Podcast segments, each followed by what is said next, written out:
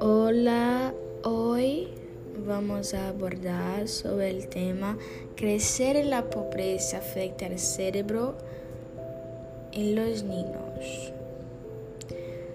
Uh, varios estudios han encontrado que vivir en la pobreza puede debilitar las conexiones neurales de los niños, uh, disminuir la materia cerebral libre la superficie cerebral. La neurocientífica Mary Ellen y Mordino Young de, la Universidad de, de, California quiso comprender cómo la cultura, la exposición a la violencia, las relaciones familiares y otros factores afectaban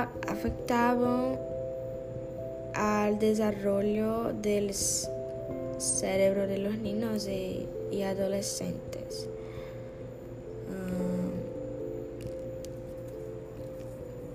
el trabajo de, de Young, esta neurocientífica, está contribuyendo en un campo ah, muy inexplorado, la neurociencia de la pobreza.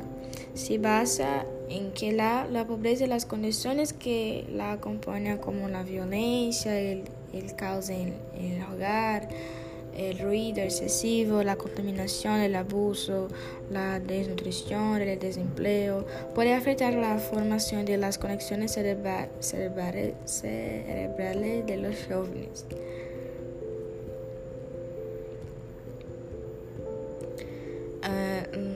Viver em um entorno mais pobre significa um, uma maior possibilidade de que te golpeiem, te, viol te violem, te roubem ou te disparem.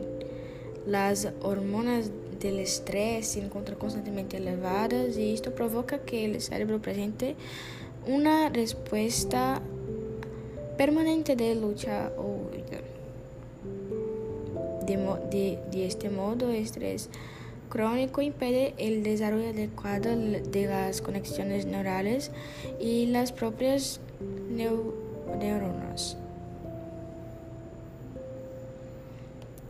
Este, este estudio, estudio también indica que los efectos de la pobreza en una temprana edad puede conllevar un crecimiento cerebral más lento e incluso provocar que nunca se llegue a desarrollar por completo, el cerebro.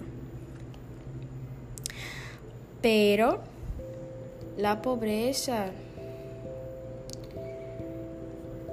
Pero tienen, la verdad, pero tienes niños que viven en la pobreza y tienen el cerebro en perfecto estado.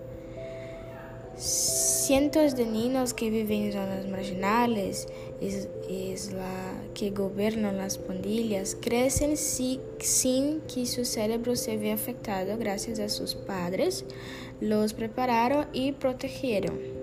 El apoyo de los padres, los maestros y, otros adultos, así como las políticas sociales y educativas, podrían ser la solución para estos menores